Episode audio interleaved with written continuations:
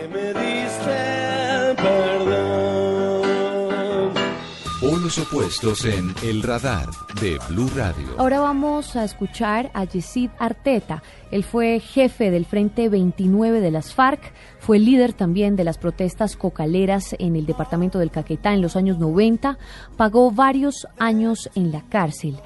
Ahora es académico, vive en Europa y nos dice y nos relata cuál es el significado del perdón, sobre todo si se firma la paz en La Habana. Eh, yo quisiera comenzar con una, una frase eh, que acuñó Nelson Mandela y es la siguiente. Mandela en algún momento dijo, no quiero que se omitan los puntos negros de mi vida. Con esto, eh, Mandela, que es como la figura más emblemática de lo que es la construcción de un proceso de paz, de un proceso de reconciliación, de perdón, de integración, quería mostrar de que toda lucha, por muy altruista que sea, por muy, eh, digamos, eh, cuyos fines sean realmente loables, toda lucha no está exenta de una serie de, actos de barbarie. Eh, por tanto, la acción de los grupos guerrilleros en Colombia y lo han reconocido recientemente eh, dos miembros del secretariado de la FARC que se encuentran en La Habana en una entrevista concedida a Hernando Calvo Espina de, Le Monde Diplomatique, mm, hablan sobre la necesidad de que mm, el proceso de reconciliación implique eh, también pedir el perdón.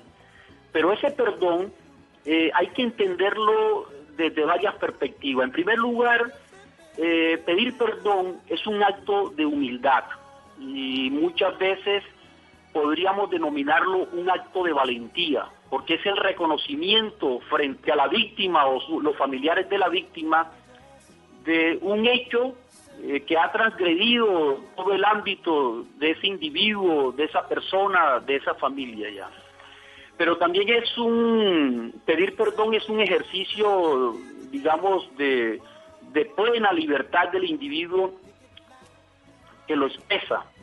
Ahora, hay que decir de que el perdón es un acto espontáneo que no eh, se debe exigir.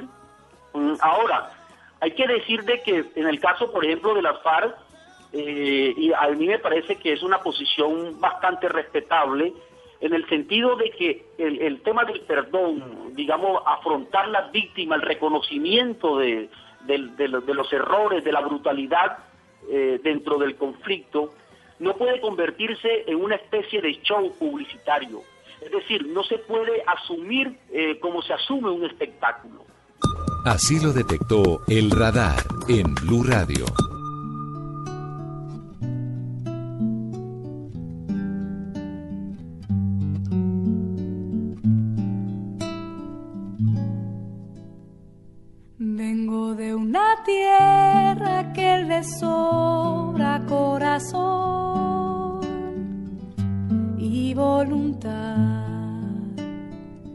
Sueño con el día. Tengo un país atravesado en la garganta que no deja que me vaya acostumbrando a la distancia. Esto es lo que dice Marta Gómez, una colombiana que canta música tradicional desde su sentir colombiano. Esta canción se llama Confesión y la compuso para su país Colombia, que según ella en una versión en vivo desde Londres espera la paz y la ha estado buscando hace más de 50 años. Marta Gómez fue nominada en 2005 a la Billboard, al premio Billboard de la música latina en la categoría Jazz Latino y hoy está con nosotros con esta canción, Confesión, que pide la paz para todos los colombianos. Tengo cada vez menos palabras